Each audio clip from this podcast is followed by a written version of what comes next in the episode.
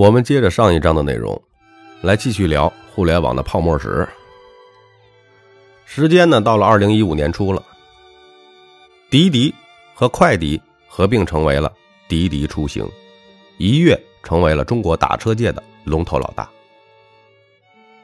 此时的 Uber 靠着优步攻城略地，春风得意，一抬头见到了刚刚经历血战后还在舔刀子的滴滴出行。优步自认为自己是打车界的龙头老大呀，根本看不上滴滴快滴啊这种区域性的地头蛇，当即就要开始下一轮大战。烧钱这件事儿啊，外国人更有经验，但国内的巨头们更疯狂。二零一六年，滴滴出行宣布收购 Uber 中国，打车大战就此尘埃落定。在打车网站生死搏斗的时候，哈，新兴的 O2O 企业正在经历的历经着破产的狂潮。二零一五年初，一些个曾经叫过名字的一些个人，全都没了。比如说什么聚宅网，啊，找好玩什么徒步狗旅行、果冻旅行啊，这是旅游类的 O2O，扎堆死亡。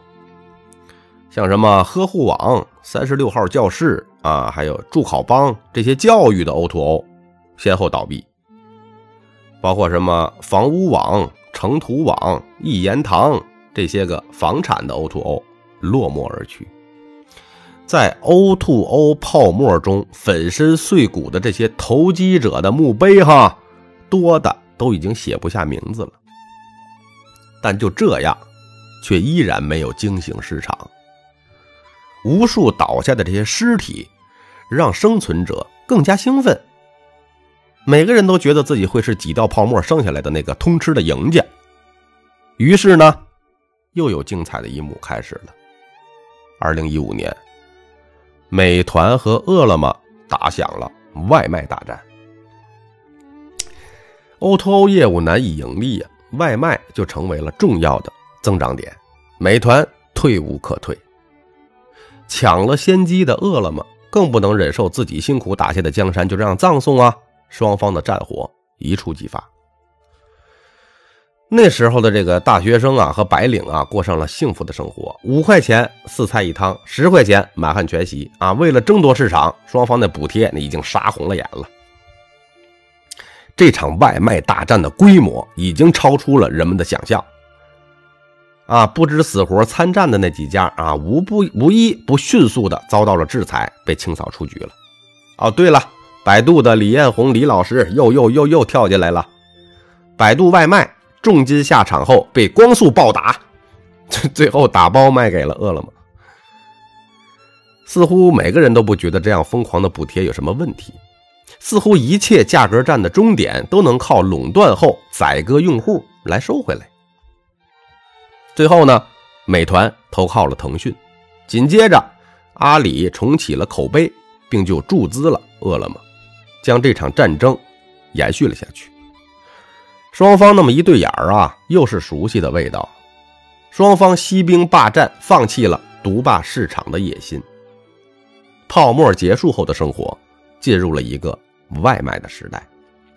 当看到穿着黄衣服和蓝衣服的外卖小哥穿街过巷，争抢着最后的送达时间的时候，很少有人能意识到，曾经呢，有一群穿着红色马甲的外卖小哥穿街过巷，这只不过是十五年前已经有人做过的创新罢了。泡沫之所以是泡沫，是因为它虚假，但虚假并不仅仅是因为有人吹牛逼。也许是因为时候未到。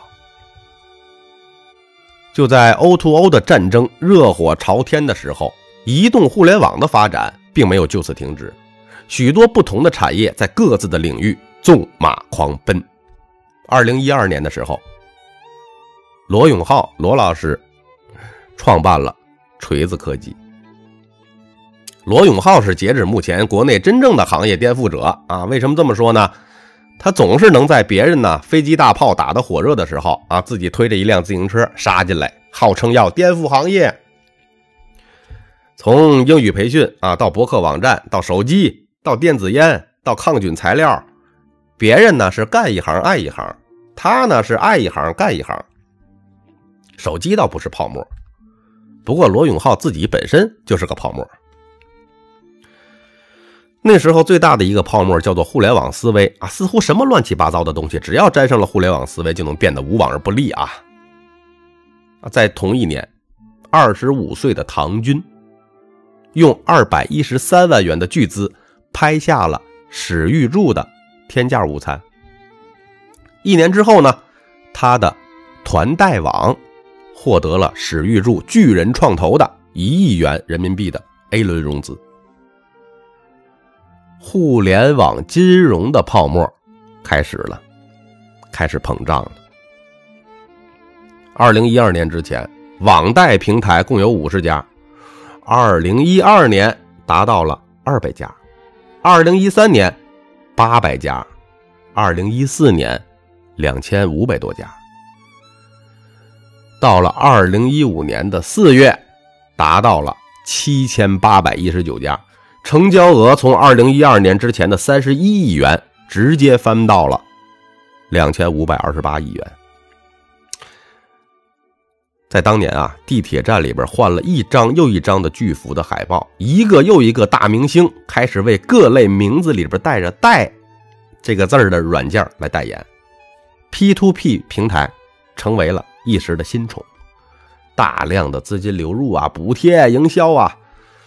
你方唱罢我登场，又有人高歌：“哎呀，互联网金融的时代到来啦！”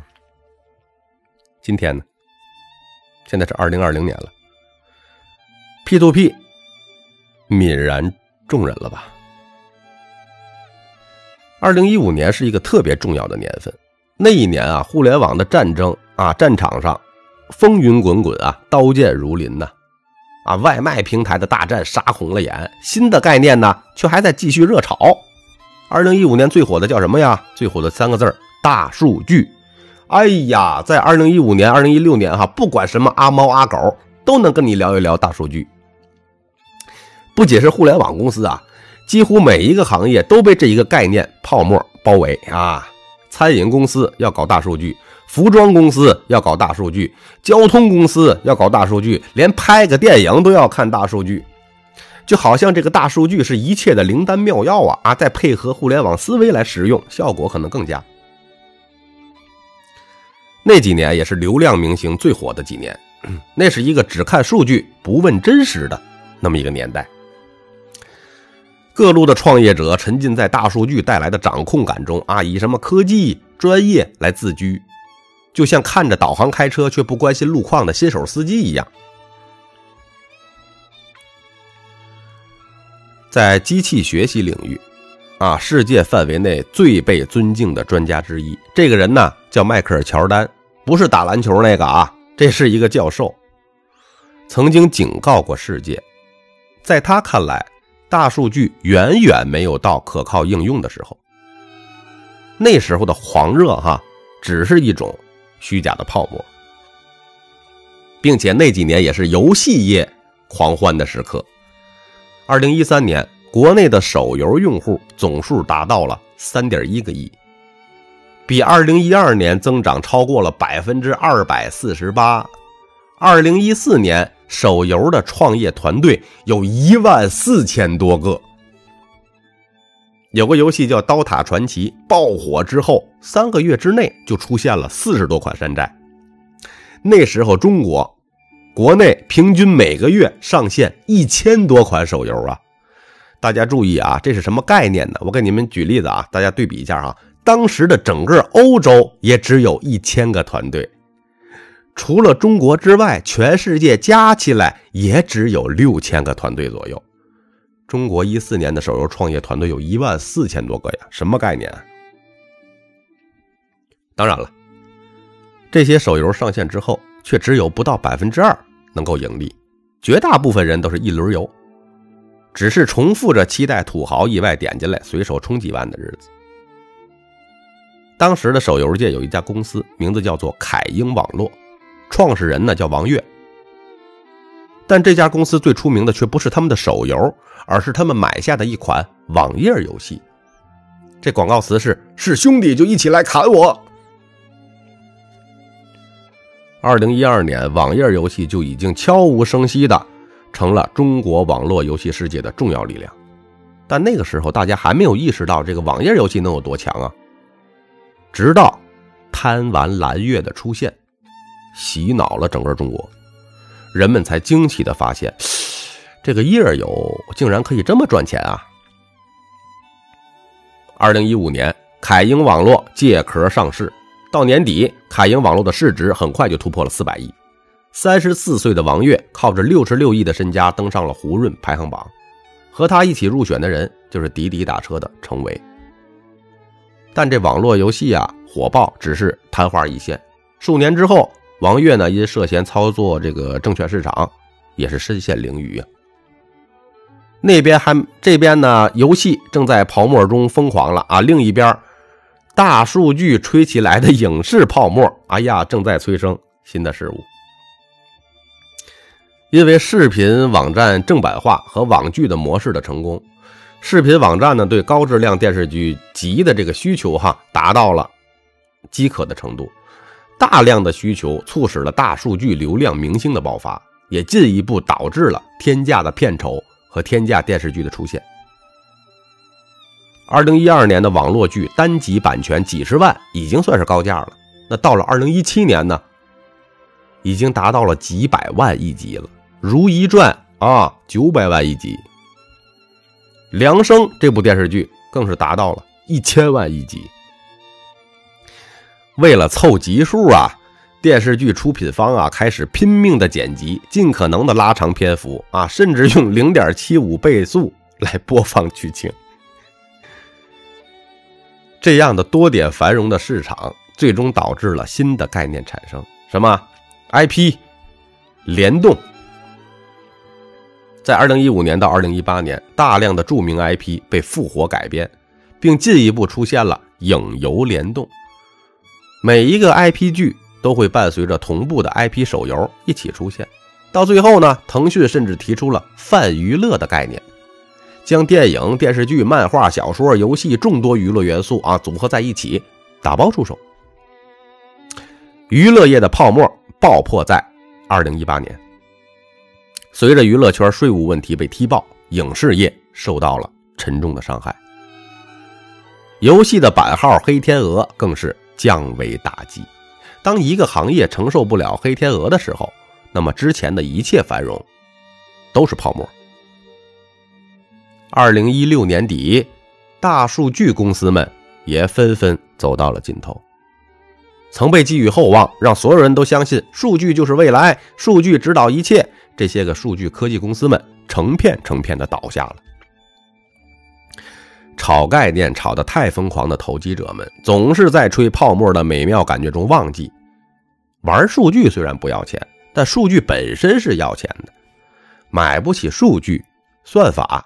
都是垃圾，高额的成本、狭窄的应用，还有最后并不准确的数据结果，压垮了大量的大数据公司。二零一七年，三十多家大数据公司被调查问话，大量的数据接口关停，数据产品停售，部分公司开始优化。到了二零一八年，凛冬依旧啊，小型的大数据公司纷纷破产，投资人们也。开始皱起了眉头，直到那个时候，他们才意识到，技术再好，也只是镜花水月，没有数据和应用场景，大数据本身没有任何意义。只有巨头才养得起，用得上。但是技术吹们是不会停止的，在大数据兴起的同时，另一个概念也是尘嚣日上啊，甚至一度的万众瞩目，叫什么呢？叫做 VR，虚拟现实 VR 技术。二零一五年啊，移动互联网的增长开始放慢了。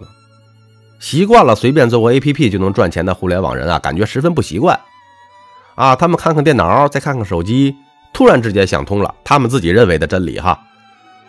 什么真理呢？没钱赚是因为没风口，没风口是因为没技术。因为了这个判断，才有了二零一五年的技术。爆发热，像什么大数据啊、云计算啊、虚拟现实啊、人工智能啊、比特币啊，基本都是在这一年炒起来、吹起来的。啊，那怎么说服投资人呢？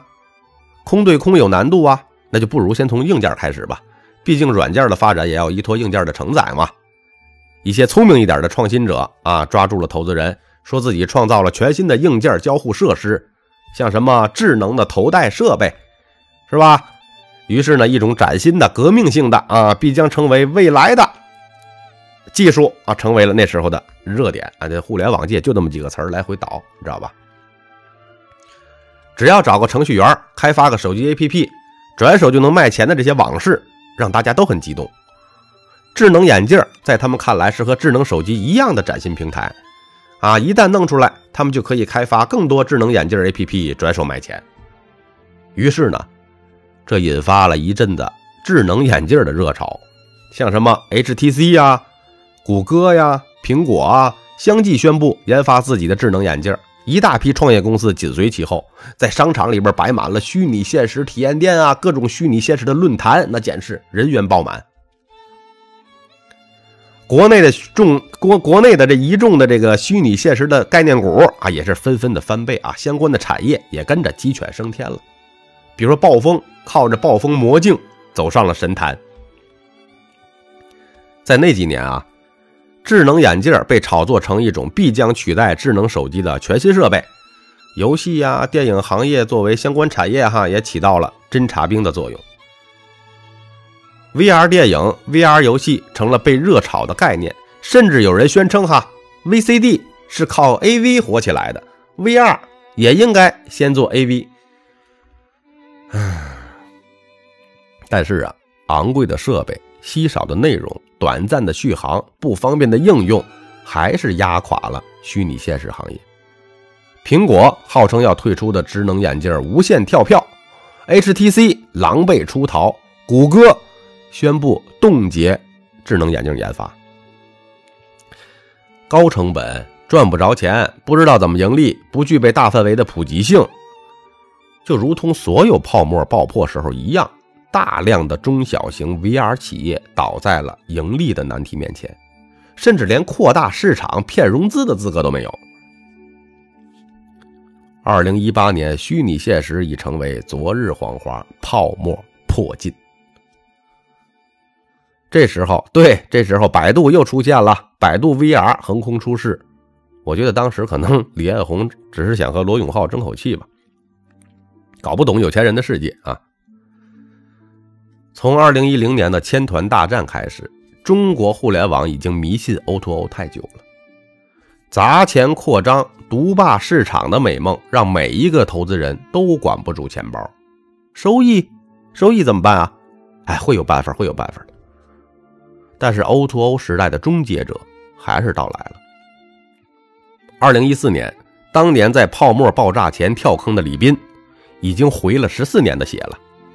易车网经历过低潮，最终在互联网的世界里夺下了一席之地。市场的繁荣让李斌蠢蠢欲动，他试图完成自己的梦想，做自己的汽车品牌。就在那一年，一个叫胡伟伟的女记者找到了李斌，为一个叫陈腾角的汽车设计师牵线。陈腾角呢，想要做一款炫酷的智能自行车，这个想法。却没有打动李斌。李斌呢，顺着自行车的方向提出了另一种可能：我们可以弄一种随处都能借、扫码就能走、骑一次一块钱、用完就能停的自行车，怎么样？李斌为这种单车起名为 “Mobike”。陈腾角太过聪明了，看出来这就是正在成片生长又成片死去的 O2O，认为这个项目。没前景，于是呢，李斌说：“哎，你不做是吧？”看向另一边的这个记者胡伟伟说：“他不做，那你来做吧。”当几年过后，胡伟伟身家过亿，成为公众号上反复刷屏的创业榜样的时候，很多人故意忽略了李斌的作用。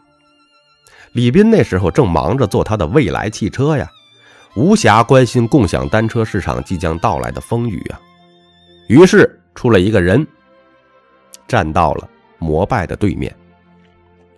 从小到大，戴维一直是胜利者，从班长一路做到北大学生会的主席。他在大学的时候就提出了一个点子：校园共享单车，并且予以实行了，建立了 OFO。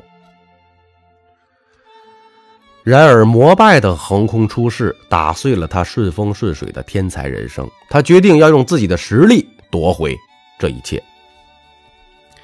O2O 世界的最后的决战就这么开始了。二零一六年的十月十六号，走出地铁的上班族惊讶地发现，地铁旁边已经被黄色的自行车铺满了，旁边还有大量的人将传单塞到自己的手里。OFO 展现了令人震惊的侵略性，在极短的时间内就无限制地扩大了自己的版图，甚至将手从一线城市伸向了二线城市。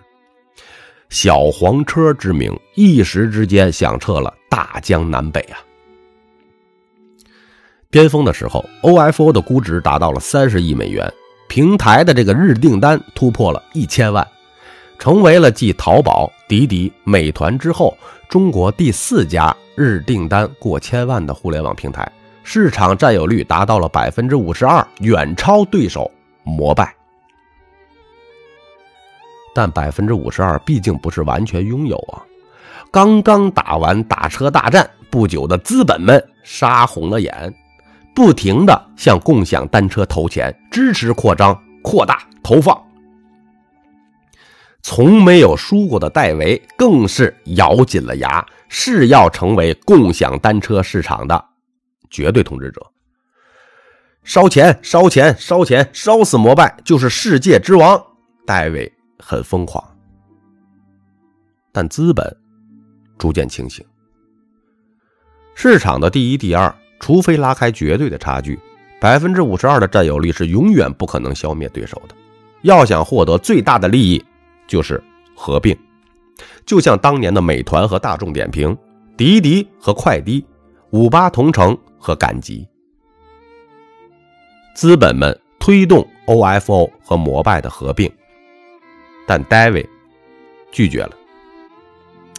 David 不能容忍自己不能取得一场完美的胜利，他没有意识到自己的胜利靠的是别人的资源，资本不会为个人的执念来买单的。共享单车的影响不止如此，实际上，共享单车只是共享经济的一个缩影。二零一六年，后来这一年被称为共享经济的元年。那时候，热衷炒概念的互联网界啊，刚刚炒过了大数据，正在寻找下一个能够吹牛逼的点。孙正义就站在台前了，宣布新的时代是共享经济的时代。那时候，在美国，以什么 Uber、WeWork。